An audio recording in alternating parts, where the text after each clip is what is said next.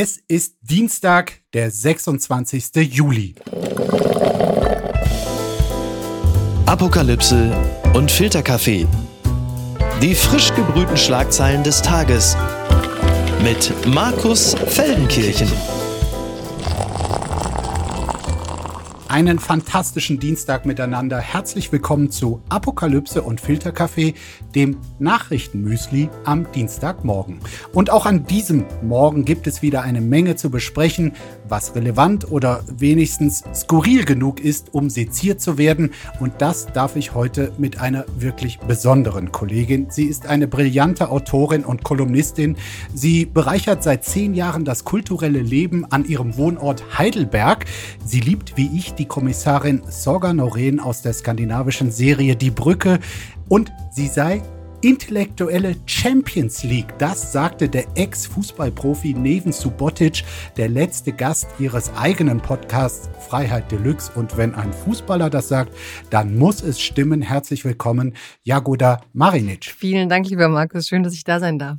Genau jetzt, also wirklich genau jetzt in der letzten Juliwoche, da war sonst meist der Höhepunkt des sogenannten Sommerlochs, also der nachrichtenfreien Zeit, in dem auch wir Journalistinnen und Journalisten aus Not über bayerische Problembären berichteten, also nicht über Markus Söder, sondern über echte Bären. Bruno hieß der, glaube ich, damals. Und in diesem Jahr, das muss man so sagen, fällt das Sommerloch, aber sowas von flach. Eine relevante News jagt die nächste, auch in diesem Podcast. Und damit legen wir jetzt los. Die Schlagzeile des Tages. Gazprom kündigt weitere Reduzierung der Liefermengen an. Das berichtet unter anderem der Deutschlandfunk. Das russische Unternehmen Gazprom gab am Montag bekannt, dass erst letzte Woche wieder aufgenommene Lieferungen durch die Pipeline Nord Stream 2 weiter reduziert würden. Ab morgen, also ab Mittwoch, solle nur noch 20 Prozent der maximalen Kapazität nach Deutschland geliefert werden. Offizielle Begründung, weil eine weitere Turbine repariert werden müsse, könne nicht mehr Gas geliefert werden. Aber ich meine, wer das glaubt, der glaubt vermutlich auch, Russland führe da in der Ukraine eine militärische Spezialoperation durch, die der Nazifizierung diene. Oder was glaubst du, liebe Jagoda? Ja, ich, ähm, was, was glaube ich? ich? Ich glaube immer wieder nicht daran, dass wir es geschafft haben, uns von diesem ähm, Tyrannen wirklich so abhängig zu machen. Natürlich ganz Europa, aber Deutschland vorne dran. Und ich finde immer wieder interessant, wenn es dann so heißt, ja, spielt Putin mit uns oder irgendwas. Ich meine, das ist ein glasklarer ähm, Wirtschaftskrieg, den er da führt. Er spielt mit unseren Ängsten, das ja, aber er führt vor allem Krieg gegen unsere Wirtschaft. Er will, dass die Sanktionen, die wir gegen Russland verhängt haben, aus diesen Gründen, aus seiner Kriegsführung heraus, eben sozusagen zum Boomerang werden. Er bedroht uns, er bedroht vor allem die ärmeren Menschen im Land, er bedroht die deutsche Wirtschaft und insofern denke ich, man kann seine Drohungen gar nicht ernst genug nehmen, wenn man die letzten Monate so ansieht. Ich meine, es gab ja da äh, kurz nach Beginn des Krieges auch in Deutschland mächtige Stimmen, die sagten so, also jetzt müssen wir ein Zeichen setzen. Jetzt müssen wir von uns aus auf russisches Gas verzichten, die Importe stoppen. Ähm, so von wegen, wir zeigen dem das mal.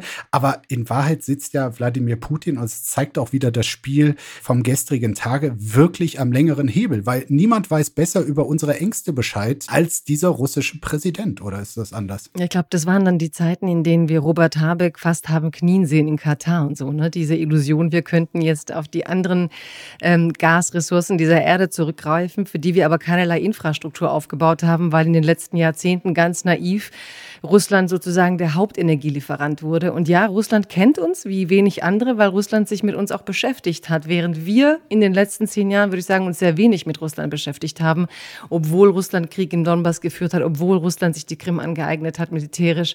Also die Naivität ist einseitig. Wir sind sozusagen die Träumer hier, die dachten, wir leben auf so einer Insel, war ja schon bei der Krise 2015 so, als Menschen auf der Flucht waren, waren die Leute in Europa so hoch wie, es gibt 60 Millionen Menschen auf der Flucht, interessiert uns ja alles nicht so solange sie nicht irgendwie vor meiner Haustür landen.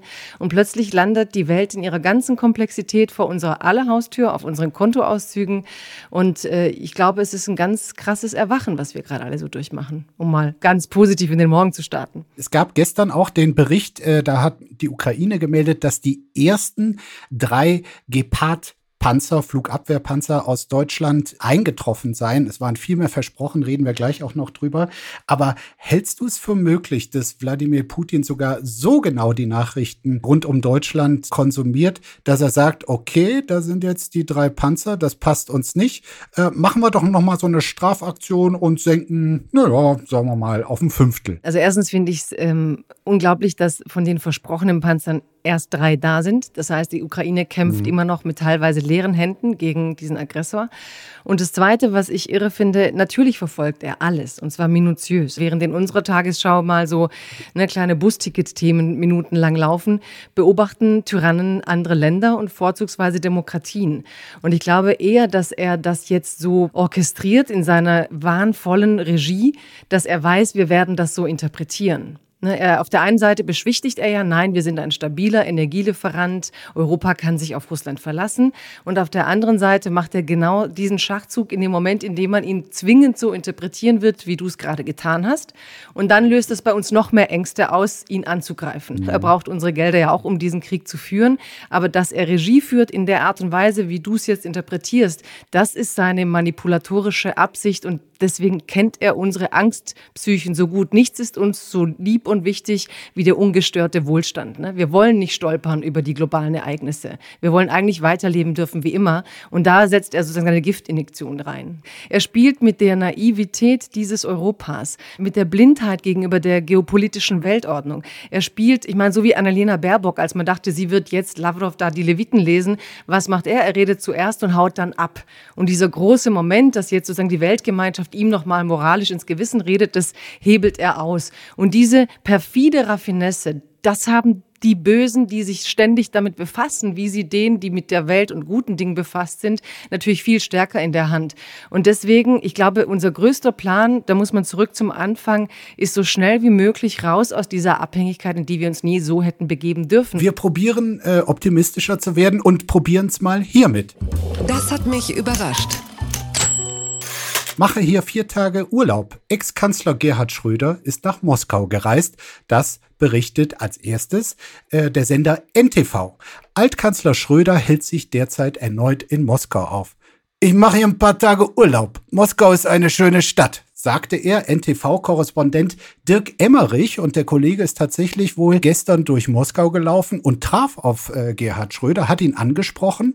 Und äh, ja, dann bekam er diese Erklärung, also mit dem Urlaub. Ein Sprecher der Bundesregierung gab an, das Bundeskanzleramt sei nicht in die Durchführung der Reise eingebunden gewesen. Also die helfen nicht bei Verwirklichung von Urlaubsträumen. Ich meine, Schröder in Moskau.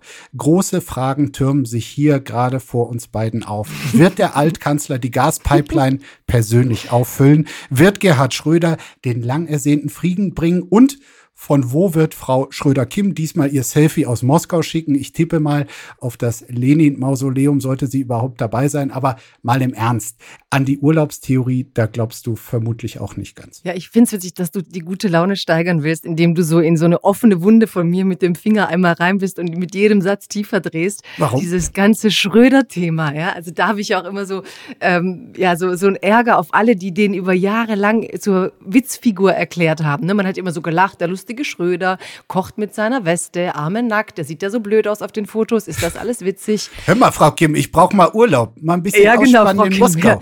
Und lass uns mal beten, ne? Lass uns doch bitte, bitte beten. Sie wird das machen und er wird das richten. Weißt du, dieser Mann guckt in den Spiegel und er sieht immer sich als, glaube ich, irgendwie großen Weltherrscher, sich als der, der aus der Arbeiterklasse es geschafft hat, in den großen Olymp der Tyrannen zu steigen. Ich glaube, inzwischen ist dem auch egal, ob der gut oder schlecht ist. Es, Putin ist Macht. Zu Macht will er hin. Dort möchte er sein, weil ich glaube, am Ende denkt so jemand auch, das Böse und der Mächtige in dieser Form wird gewinnen. Also möchte er auf der richtigen Seite stehen. Er hat persönlich davon profitiert. Warum Warum soll er sich dagegen stellen? Und dieser Größenwahn, dieses, ich sehe einen Spiegel und ich bin der Retter der Welt und ich möchte auf der Seite der Sieger stehen, denn ich glaube, er denkt, er traut Europa gar nicht zu, zu gewinnen. Und er hat die letzten Jahre ja eine Wirtschaftspolitik gegen die Demokratien betrieben. Also da ist ein Mann, der macht Lobbyarbeit zu unserem Schaden. Also ja, warum macht er da Urlaub? Zusammen aber mit vielen anderen, unter anderem auch mit Angela Merkel. Das muss man mal schon sagen, diese vermeintliche Politik gegen die Demokratien. Ja, muss man auch sagen. Und ähm, ja sogar Angela Merkel sogar nicht als Ex-Kanzlerin musste man jetzt sogar verschärfen. Ne? Er war ja immerhin sozusagen mhm. AD. Aber ich glaube, der Unterschied zwischen den beiden ist, dass ich Angela Merkel das abkaufe, dass sie dachte, mhm. dass sie mit dieser Form der Wirtschaftspolitik letztlich eine Art Friedenspolitik betreibt, dass diese intellektuelle Einschätzung falsch war, dass auch sie Wirklichkeit negiert hat, das glaube ich schon. Und dass sie mir jetzt viel zu wenig dafür tut, sich dafür zu rechtfertigen, finde ich auch. Aber bei Schröder ist die Motivation er war außer Dienst, er hat sich persönlich daran bereichert. Es war nicht im Interesse des deutschen Volkes, es war nicht im Interesse des Friedens, es war eigentlich die Verhöhnung seines ehemaligen Amtes, die Verhöhnung der Bundesbürgerinnen. So insofern habe ich bei Schröder mehr Lust äh, drauf zu hauen als bei Merkel. Das darfst du hier natürlich auch äh, immer, wobei ich persönlich sagen muss, also wie er hier jetzt wirklich zum totalen Paria, ja, zu einer Art Kim Jong-un erklärt wird, da wird irgendwie das politische Vorleben, was er hatte und ich fand, er war in vielerlei Hinsicht ein Kanzler, der auch Mut hatte. Man mag die Agenda finden, wie man will, aber äh, er war ein Kanzler, der nicht nur George Bush beim Irakkrieg äh, gesagt hat, so nicht, lieber Freund, äh, sondern auch eine Politik durchgesetzt hat, die er einfach für richtig fand und dem es egal war, ob er, ob er wiedergewählt wurde. Also die, diesen Mut und diese Größe hatten auch alle und alle, die ihn jetzt so komplett, also das Büro wegnehmen, aus der SPD schmeißen, ich finde, die könnten auch mal ein bisschen darüber nachdenken, dass ein Mensch auch ein Vorleben hat. Ja, also ich mag mein Frühstücksomelett schon gern gut geschlagen, weißt du, Markus? Also ich, insofern macht mir das schon auch Spaß, wenn wir jetzt jemanden haben wie Schröder. Ich glaube, was sich da wirklich empört bei den Menschen und das zu Recht, ist, dass jemand, der Bundeskanzler war, also das höchste Amt, das mächtigste Amt, sagen wir so, in diesem Land hatte, dass er es wagt, seine Privilegien zu verwenden, um Lobbyarbeit zu betreiben. Um so. Lobbyarbeit zu betreiben mit einem Land, das uns jetzt in eine Krise bringt, mit der wir anscheinend auch noch nicht umzugehen wissen, weil wir völlig überfordert sind. Jetzt müssen wir abschließend zu Schröder nur noch klären, was macht er da wirklich in Moskau? Ich hatte ja irgendwie so gedacht, also wenn Wladimir Putin irgendwann mal in Erwägung zieht, Frieden oder zumindest Waffenstillstand zu schaffen, äh, dann könnte es doch sein, dass er seinem Freund Gerd da so vorher einen kleinen Hinweis gibt, dass er da kommt und dass er ihm zumindest irgendwie noch so öffentlichkeitswirksam so einen kleinen Teilerfolg an das, was wir natürlich alle herbeisehen irgendwie da überlässt. Ja, unsere Fantasie funktioniert völlig anders. In meiner Fantasie wird Putin sich nie engagieren oder irgendein Teil in seinem Kopf wird nie freiwillig Waffenstillstand fantasieren. Ich kann mir die Fantasie vorstellen, dass Schröder in Russland sitzt, weil er denkt, in dem Moment, in dem es passiert, schrei ich hier, ich war's. Also ich kann mir sogar eher so einen Science-Fiction-Film vorstellen, dass Schröder sich retten will, weil er Nawalny irgendwie aus dem Gefängnis holt und irgendwie doch noch als Guter rauskommen möchte in der Geschichte, weil er so interessiert ist an seinem guten Bild. Aber ich glaube, da sind wir wirklich im Reich der Utopien. Da sitzt jemand, der versucht, den den Kontakten, die er in den letzten Jahren da geknüpft hat, die Vorteile noch zu sichern, die er haben kann. Und ähm, ich sehe nicht, dass Russland zum eigenen Nachteil irgendwelche Verhandlungen führen wird. Werbung. Mein heutiger Partner ist Barissimo die Kaffee-Eigenmarke von Aldi. Ah, ist das nicht eine herrliche Vorstellung? Ihr sitzt in eurem Lieblingscafé draußen in der Sonne, ihr genießt einen herrlichen Espresso in Barista-Qualität und dann fällt euch ein, ja, ich, ich wohne ja auf dem Land. Ich wohne ja irgendwo in der Peripherie. Es gibt ja gar kein schönes Café, wo ich mich hinsetzen kann. Aber ich habe einen Stuhl, ich habe einen Tisch, ich habe einen Garten und ich habe Barissimo. Barissimo von Aldi, das ist äh, ganz fantastisch, denn man kann sich eine kleine Auszeit mit Barissimo gönnen. Die kleine Auszeit, das bedeutet, mit Barissimo wird das Leben einfach bonissimo. Und das Issimo steckt bei der neuen Kaffee-Eigenmarke Barissimo von Aldi schon mit drin. Barissimo, das ist Barista, Qualität zum Original Aldi-Preis und man muss auf nichts verzichten. Denn man kann sich seinen Daily Coffee in Barista-Qualität jeden Tag leisten und natürlich auch genießen. Es gibt ganze Bohnen, Kaffeepads, Kaffeepulver für die Maschine und Kaffeekapseln, quasi alles, was das Herz begehrt und für jeden Geschmack ist etwas dabei. Ah, fantastisch und schöner Espresso Macchiato, das wäre doch jetzt genau das Richtige. Ne? Also mach dein Leben Barissimo exklusiv bei Aldi. Alle Infos zur Eigenmarke von Aldi findest du auf aldi-nord.de slash Barissimo oder auf aldi-onlineshop.de, aber natürlich auch wie immer in den Show Notes. Und es tut mir wirklich leid, ich habe keine Zeit mehr. Ich muss mir jetzt erstmal einen Kaffee machen. Bitte empören Sie sich jetzt. Die Bellizisten sitzen im sicheren Wohnzimmer. So lautete die Überschrift eines Beitrags des Soziologen Hartmut Rosa im aktuellen Spiegel. Rosa meint, Deutschland solle sich viel stärker für einen Waffenstillstand und ein baldiges Ende des Krieges in der Ukraine einsetzen, statt der Ukraine beim Krieg führen zu helfen. Krieg sei immer mörderisch und komme nicht ohne Kriegsverbrechen aus. Wer sich in Deutschland für den Sieg der Ukraine einsetzt, tue dies aus dem Zitat sicheren Wohnzimmer heraus so rosa. Befürworter einer Aufrüstung der Ukraine, wie zum Beispiel der äh, frühere Grünen-Politiker Ralf Füchs oder auch die amtierende Außenministerin Annalena Baerbock, die argumentierten moralisch statt realpolitisch und das sei falsch. Tja, da kaum jemand in Fragen von Moral und Politik so trittfest ist äh, wie du, Jagoda, interessiert mich da natürlich hier sehr. Hat Rosa da vielleicht recht? Wie hast du seinen Beitrag gelesen? Der ja zum Teil auf sehr heftige Ablehnung stieß. Und auf sehr viel Befürworter, wie immer. Also ich finde es echt lustig, egal wann ich irgendwie im Radio rede, mit wem oder eben im Podcast, immer war ein, zwei Tage zuvor wieder einer von diesen Briefschreibern seit Alice Schwarzers Briefen oder zumindest in diesem Geiste und man muss dann dagegen reden. Das zeigt ja auch schon, ähm, dass da eine Asymmetrie ist zwischen der Behauptung, alle sind gegen deren Meinung und der Präsenz, die sie medial da so kriegen. Also ich bin, ich habe das Gefühl, ich laufe da immer so rein. Gerade war jemand bei Lanz, dann war jemand da und immer muss man ne, von Harald Welzer bis egal wen, nochmal dagegen reden. In dem Fall finde ich es ziemlich perfide. Also ich gehöre jetzt nicht zu den Hartmut-Rosa-Fans. Er ist ja wirklich ein, ein sehr, sehr geschätzter. Äh, ja, von vielen ja, jetzt müssen wir huldigen. Ich bin kein ja. Fan. Ich mag auch diese ganze Kultur des bürgerlichen Huldigens auch immer nicht so.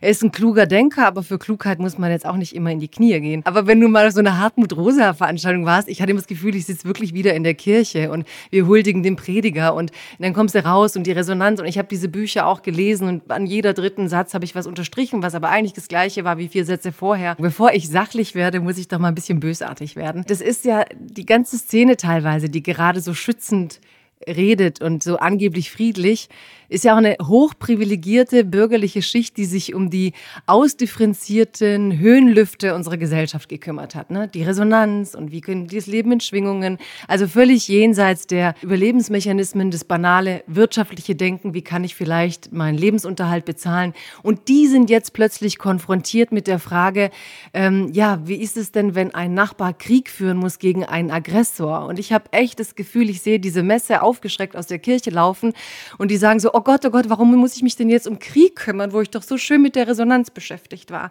Also um es jetzt ein bisschen zu wirklich auch zu verzerren, wie mir die manchmal vorkommen. So weit, so gut, aber jetzt sag doch mal was zur Sache zur Sache. Du liest diesen Brief und ich verstehe diese tiefe Sehnsucht, dass es keinen Krieg gäbe und dass man sich um das Klima kümmern sollte und um die großen Fragen der Welt. Aber genau darin besteht ja letztlich irgendwie der intellektuelle Grundkonflikt. Wie kann er denn jetzt behaupten, dass die Ukraine angesichts des Klimas irgendwie der geringere Konflikt sei? Also ein Ranking dieser Konflikte aufstellen. Und dann liest du das und er macht so eine ganz fiese, wie soll ich das denn nennen, eine Art Publikumsbeschimpfung oder eine Art äh, Friedenskämpferbeschimpfung. Also die Leute, die der Ukraine ja helfen wollen, zwar mit den Mitteln der Waffenlieferungen, sind ja nicht Menschen, die den Krieg befürworten, sondern es sind Menschen, die befürworten, dass die Russen mit dieser Art der Kriegsführung keinen politischen Erfolg erzielen können, keine territoriale Landnahme für sich beanspruchen können. Also er macht eine ganz perfide Umdrehung, behauptet, die Leute, die sich äh, auf die Seite der Ukraine stellen, in der jetzigen Form, seien irgendwie Kriegstreiber, die das aus dem ruhigen Wohnzimmer heraus tun können. Ja. Und dann geht man ins Detail in diesem Text, weißt du, das musste dann auch machen. Dann vergleicht er historisch und sagt, ja, ist ja schön, dass die Ukraine selber entscheiden muss, völkerrechtliche Selbstbestimmung und so weiter. Aber schon im Jugoslawienkrieg zum Beispiel hätte man sich ja dafür entschieden, Kroatien und Slowenien anzuerkennen. Und auch da hätte man ja quasi das Völkerrecht anders ausgelegt. Und benennt dabei nicht, dass man das zugunsten der angegriffenen Völker getan hat. Also die völkerrechtliche Anerkennung von Kroatien und Slowenien, die war ja Bedingung auch, um dann diesen Ländern helfen zu können, damit es kein Bürgerkrieg mehr ist und so weiter. Also er verschiebt dann sehr unpräzise solche historischen Tatsachen. Und mhm. ich sehe da immer so die naive, und den Wunsch verstehe ich aus einem naiven Ich heraus, den naiven Wunsch, diesen Krieg nicht führen zu müssen. Aber auf ja. der anderen Seite schiebt er der Ukraine Verantwortung zu, so als würden die uns jetzt ablenken davon, uns ums Klima zu kümmern. Was ich mich auch gefragt habe, Jagoda, ist, ob äh, unser Bundeskanzler Olaf Scholz nicht so ein Stück weit, auch wenn es natürlich ganz anders nennt, nicht auch so eine Hartmut-Rosa-Strategie fährt. Weil, klar, angekündigt wird immer größtmögliche Hilfe, auch von Waffen, auch von schweren Waffen. Aber du hast es eingangs äh, schon mal erwähnt, zwischen Ankündigung und tatsächlicher Lieferung klaffen ja oft Riesenlücken. Also ist es diese deutsche Langsamkeit oder, oder vielleicht sogar ein, ein bewusstes Täuschen. Gestern drei Gepard-Panzer geliefert, 15, ursprünglich 30 sollten es mal sein. Dann dieser Tage ein Rückrudern bei dem großen Flugabwehrsystem Iris-T. Ist es vielleicht, dass unser Bundeskanzler letztlich ähm, nah bei Hartmut Rosa ist, aber es so nicht nennen will? Ja, wenn du das so aussprichst, tut es halt brutal weh. Es ist aber doch das, was uns viele im Ausland vorwerfen. Also genau dieses, dass man dieses deutsche Zögern von Beginn an letztlich äh, in der Geschichte wird ein Stück weit richten müssen, denn äh, die Ukraine hatte diesen Überraschungseffekt. Sie hatte auch militärisch am Anfang ein Potenzial, Putin die Stirn zu bieten. Das natürlich, je länger so ein Zermürbungskrieg geführt wird, desto schwieriger wird es. Und natürlich sind dann die Ängste berechtigt. Wie lang wird dieser Krieg gehen? Muss man nicht doch überlegen, wie man verhandelt? Ähm, aber vielleicht müssen wir noch eine Sache von Rosa sagen. Er träumt ja wirklich, dass man verhandeln kann und am Ende zu Putin sagt, er willigt bei etwas ein, wo nachher die Ukraine, Georgien und andere Länder Teil der NATO seien. Also mir kommt das so utopisch vor. Das ist so wie eine Negativversion von Heidi. Ne? So Putin, der jetzt sagt, auf keinen Fall will ich die Ukraine hergeben, wird dann einen Frieden verhandeln, wo er sagt, äh, ja und jetzt geht bitte alle in Frieden in die NATO, da habe ich nichts dagegen. Und ja, ich glaube leider, dass unser Bundeskanzler auch umringt ist von Menschen in der SPD, die diese Hartmut-Rosa pazifistische Rhetorik pflegen, die teilweise wirklich perfide pro-russische Sätze einspeisen in solche Texte, nämlich zum Beispiel die Krim gehörte ja immer den Russen. Aus welchem Recht heraus negiert auch Hartmut Rosa in dem Text das aktuelle gegenwärtige Völkerrecht? Wenn er so gehen will, können wir doch auf 1774 zurück. Da gehörte die Krim den Osmanen.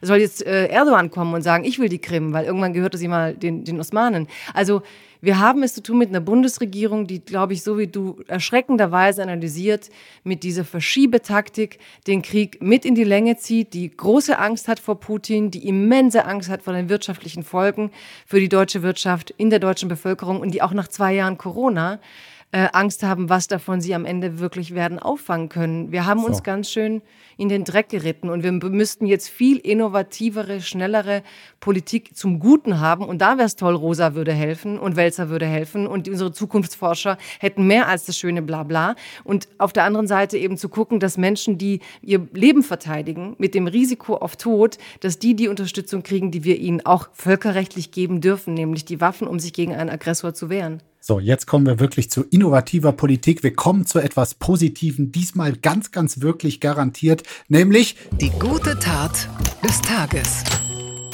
Bundespräsident Steinmeier macht das Licht aus. Das berichten die Kolleginnen und Kollegen vom RBB. Bundespräsident Frank-Walter Steinmeier will beim Stromsparen angesichts drohender Energieknappheit mit gutem Beispiel vorangehen. Sein Berliner Amtssitz Schloss Bellevue wird nachts in der Regel nicht mehr angestrahlt.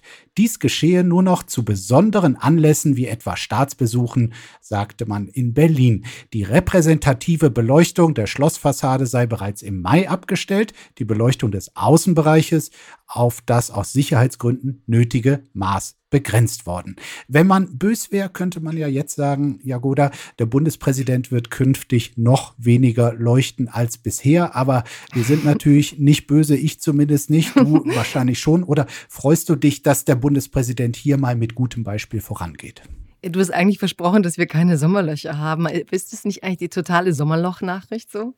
Ich weiß nicht, also steht ja durchaus auch in einer Reihe von Ereignissen rund um unseren Bundespräsidenten, der äh, mit den unterschiedlichsten Themen gerade versucht zu punkten und böse Menschen werfen ihm vor, dass er hier natürlich auch ein bisschen versucht von der harschen Kritik, die es an seinem Russlandkurs in der Vergangenheit gab, abzulenken. Ja, je mehr du ihn mir beschreibst, ich merke so ein bisschen, wenn man ihn als Theaterfigur hätte, wäre es doch der verunglückte Präsident.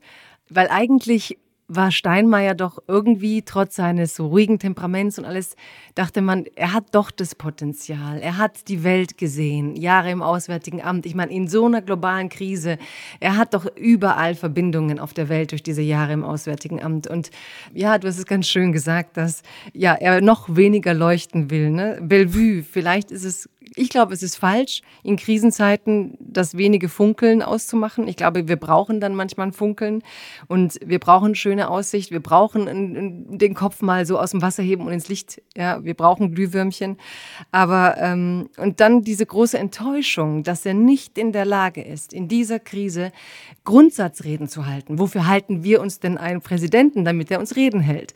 Und bisher sind halt die Reden ja von Beginn an so hilflos. Und dann war er Teil des Problems mit Zelensky und Teil dieser deutschen weltweiten Blamage von wir fahren nicht nach Kiew, wir fahren doch nach Kiew. Mhm. Als ging es irgendwie um so einen Walzer hin und her, als ging es nicht um Krieg. Und Jetzt hat man Gauck gesehen und der ist ja wahrlich auch kein unstreitbarer Präsident. Und er hat aber bei Lanz diesen großartigen Satz gesagt. Der sagte, Pazifismus im Alltag ist großartig. Es ist auch als Haltung großartig.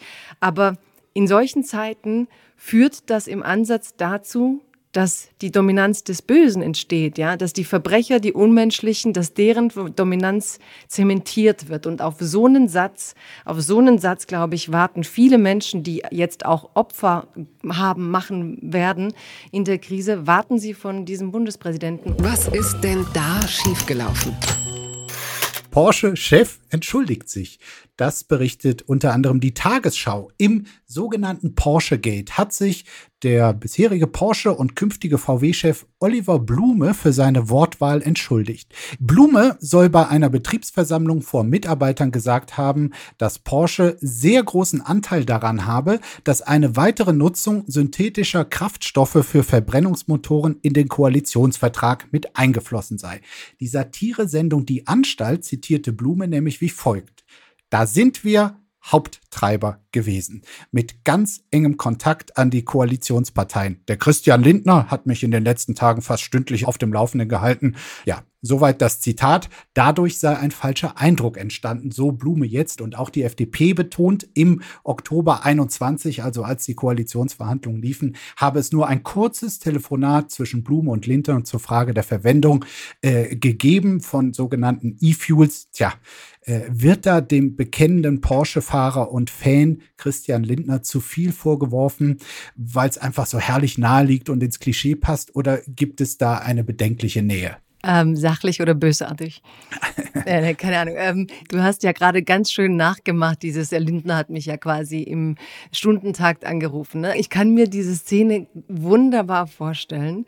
Und das Erste, was mir in den Sinn kam, waren meine allerersten Handyabrechnungen, wo man dann aufgelistet sah, ne? dorthin XXX, die letzten Ziffern waren, glaube ich, geschwärzt. Und dann vorne, könnte man denn jetzt nicht einfach darum bitten, dass, ähm, das ist ja nicht so lange her, dass da aufgeschlüsselt wird, was an diesen Koalitionsverhandlungstagen sozusagen bei Christian Lindner aus dem Handy herausgesendet äh, wurde und äh, was hereinkam, so äh, im Sinne der, der, Transparenz.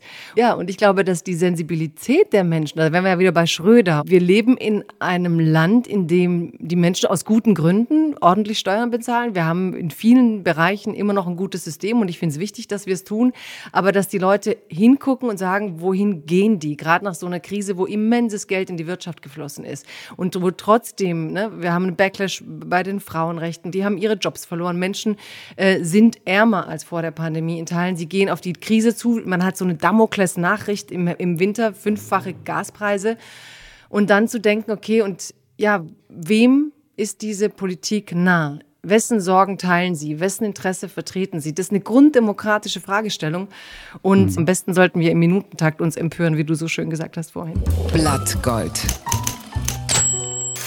Frankreichs Politik diskutiert Krawattenpflicht. Das berichtet unter anderem der Spiegel. In Frankreich fordern konservative Politiker eine Krawattenpflicht für Abgeordnete der französischen Nationalversammlung. Bisher haben die Parlamentarier nur die Pflicht in Zitat, Geschäftskleidung zu erscheinen. Die Forderung nach einer Krawattenpflicht richtet sich vor allem an Abgeordnete eines linksgrünen Bündnisses, die in den vergangenen Wochen in Sandalen, kurzen Hosen und T-Shirts erschienen sind. Abgeordnete aus Französisch-Polynesien kamen dagegen in den dort üblichen Wickelröcken und kurzärmeligen Hemden mit Blumenmuster ins Parlament. Die konservative Abgeordnete Renaud Muselier beschwerte sich über eine Zitat dreckige und unordentlich gekleidete Linke.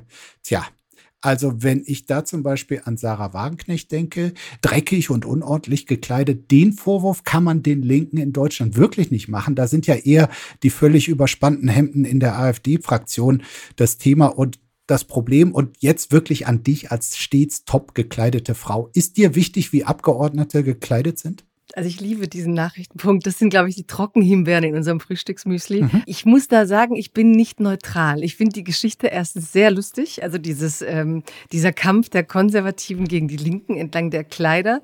Ähm, ich glaube, da gibt es schon manchmal berechtigte Gründe. Es gibt durchaus Konservative, die sich besser zu kleiden wissen. Aber dass man daraus einen politischen Krieg macht, ist schon sehr komödiantisch in der heutigen Zeit. Warum ich nicht neutral bin, dass es um Krawattenpflicht geht, kann ich ja nur gut finden, denn ich bin ja quasi, äh, mein zweites äh, Lebensland ist Kroatien mhm. und der Begriff Krawatte kommt von den Kroaten. Das kann ich hier so ein bisschen äh, angeben. Das heißt, äh, wir haben tatsächlich die Geschichte der Krawatte ist äh, entstanden im Dreißigjährigen Krieg, als die kroatischen Soldaten immer mit einem äh, gebundenen Schal kamen. Mhm. Und es sah anscheinend so modisch aus, so schick, dass die anderen immer gesagt haben, oh, das ist ja äh, schön und haben das ähnlich äh, gebunden dann und gesagt, à la Croate. Ja? Und es gab dann auch so Söldner, die man engagiert hat, und the Royal Cravat. Und deswegen ist à la Croate, daraus entstand die Krawatte. Und deswegen finde ich jetzt die Pflicht, dass ich die Franzosen à la Kroaten anziehen müsste, eigentlich sehr lustig. Das Kleid Kleingedruckte. Abkühlen oder ausrasten. Macht Hitze wirklich aggressiv? Das fragt das Redaktionsnetzwerk Deutschland. Der sogenannte Long Hot Summer Effekt. Hitze macht Menschen aggressiver. Die andauernde Wärme bedeutet für den Körper Stress und führt dazu, dass Menschen schneller wütend oder gereizt werden. Studien haben nachgewiesen, dass gewaltvolle Übergriffe in warmen Jahren häufiger vorkommen. Gleichzeitig sind Menschen bei Hitze weniger hilfsbereit. Auch im Sport kommt es bei wärmeren Temperaturen zu mehr Fouls. Ist das etwas, was du auch bei dir im Sommer bei Hitze beobachtest, an einem heißen Tag wie gestern, bist du da aggressiver? Ich bin ja nie aggressiv, nie. Nee, Quatsch. Ähm, ich bin, wie soll ich sagen, ich muss immer sehr lachen, wenn auf Twitter so die Leute schreiben, Leute, heute ist wieder ganz heiß, was ist zu tun? Und die einzig richtige Antwort ist so gut wie gar nichts. Also man hat den Süden meistens im Sommer nur überlebt, weil man sich kaum bewegt hat, wenn man arbeiten musste. Die ja. ärmsten Menschen müssen bei diesem Wetter arbeiten. Der Rest tut halt einfach nichts. Du hast ja normalerweise Jasmin Barek hier die Sommerhasserin und ich bin echt die Sommerliebende. Also das darf man bei der Klimakrise ja nicht mehr sagen, aber ich funktioniere ab 35 Grad super. So, also alles unter 35 trage ich eigentlich noch Pullis und Jacken. Heute soll es überall in Deutschland wohl etwas kühler werden. Gegen Ende der Woche wird es dann wieder heiß. Da kannst du dich freuen. Ein Tipp an alle äh, für die heißen Tage, auch von den Expertinnen und Experten. Die sagen, viel trinken, die direkte Sonne meiden, ausreichend schlafen, wenig Alkohol, sagen zumindest die Hitzeexperten. Prost. Ah. Und deshalb soll dein Urlaub jetzt unbedingt äh, weitergehen. Äh, genieß ihn trotz all der Probleme diesen Sommer so gut es geht. Zumindest äh, herzlichen Dank, dass du dir die Zeit genommen hast, heute Morgen mit mir zu sprechen, dass du dabei warst. Hat mir echt Spaß gemacht. Es hat mir auch Spaß gemacht. Danke dir für die Einladung. Bis bald. Tschüss. Bis bald. Tschüss. Apokalypse und Filtercafé ist eine Studio Bummens Produktion mit freundlicher Unterstützung der Florida Entertainment. Redaktion Niki Hassania. Executive Producer Tobias Baukhage. Produktion Hannah Marahiel. Ton und Schnitt Lara Schneider. Neue Episoden gibt es immer montags, mittwochs, freitags und samstags. Überall, wo es Podcasts gibt. Stimme der Vernunft und unerreicht gute Sprecherin der Rubriken Bettina Rust. Ich dachte ja, wir machen einen Podcast zusammen, Joko, und dann ähm, hängen wir einfach ab, einmal die Woche, unterhalten uns ein bisschen lustige Alltagsbeobachtung, manchmal politisches ja. Take, dies, das, Feierabend. Was stattdessen passiert, ich muss Sport machen. Schöne Naja, Scheiße. auf eine gewisse Art und Weise ist es aber auch abhängend. Ne? ja gut, ähm, das ist aber so, so eine Entwicklung, die man natürlich nicht kommen sieht, wenn man einen Podcast beginnt, wo man aber, wenn man einen Podcast hat, wie wir beide, der jeden Donnerstag erscheint, äh, und Sunset Club heißt, sehr dankbar darüber ist, dass zum Beispiel ein Gast wie Kai Pflaume sagt, hast du nicht Bock auf eine Klimmzug-Challenge? Ja, und jetzt mache ich seit zweieinhalb Monaten, trainiere ich Klimmzüge. Bald ist es soweit. Die große Auflösung, habe ich es geschafft, einen Klimmzug zu schaffen. Also habe ich es geschafft, ihn zu schaffen. Und die Laune ist im Keller bei mir, außer natürlich, wenn wir uns unterhalten miteinander. Aber den Rest der Zeit, den ich nicht mit dir Podcast mache, mache ich ja Sport.